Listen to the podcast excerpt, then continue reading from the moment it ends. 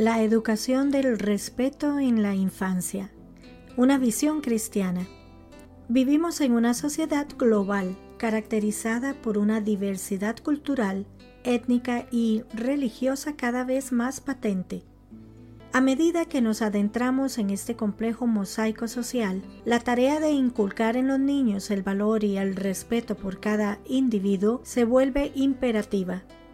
Desde la perspectiva cristiana, esta tarea no solo es fundamental, sino intrínsecamente arraigada en las enseñanzas de Jesucristo. El mensaje central del cristianismo siempre ha girado en torno al amor y a la comprensión. Ama a tu prójimo como a ti mismo. No es simplemente un adagio, sino un principio rector que ha moldeado generaciones de creyentes. Pero, ¿Cómo traducimos este precepto a la educación de nuestros jóvenes en un mundo tan diverso y a veces dividido? En primer lugar, es esencial que los niños entiendan que cada persona es una creación única y valiosa de Dios. Al igual que cada copo de nieve tiene un diseño distinto, cada ser humano lleva consigo una historia, una cultura y una perspectiva que merece ser escuchada y valorada.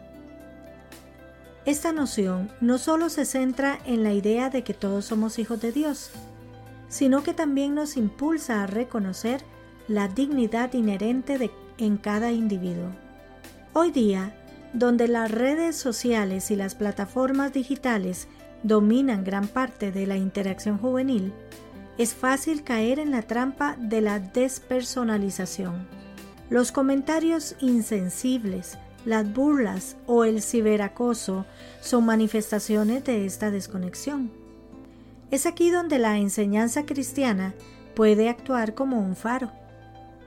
Al centrarse en historias bíblicas que promueven la empatía, como la parábola del buen samaritano, los niños pueden aprender a ver más allá de las etiquetas y a valorar el corazón y el alma de las personas.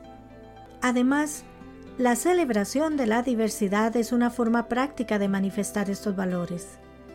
Fomentar en los niños la curiosidad y el interés por diferentes culturas, tradiciones y formas de vida les permite desarrollar una mente abierta y un corazón acogedor.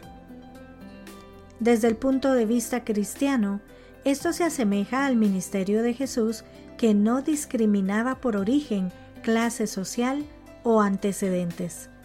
Por otro lado, en una sociedad que a menudo valora el éxito individual y la competencia, es esencial recordar y transmitir que todos somos parte de un cuerpo más grande.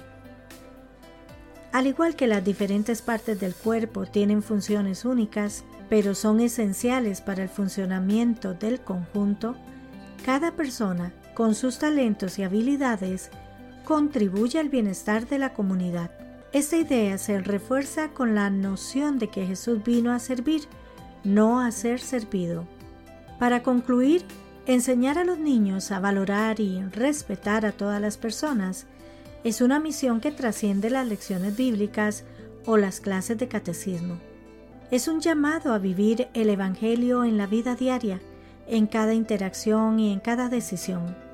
En este mundo donde las divisiones parecen estar en aumento, la perspectiva cristiana nos ofrece una solución, un enfoque centrado en el amor, la comprensión y la aceptación incondicional del otro. Es a través de esta visión que podemos esperar forjar una generación de individuos respetuosos, compasivos y verdaderamente cristianos.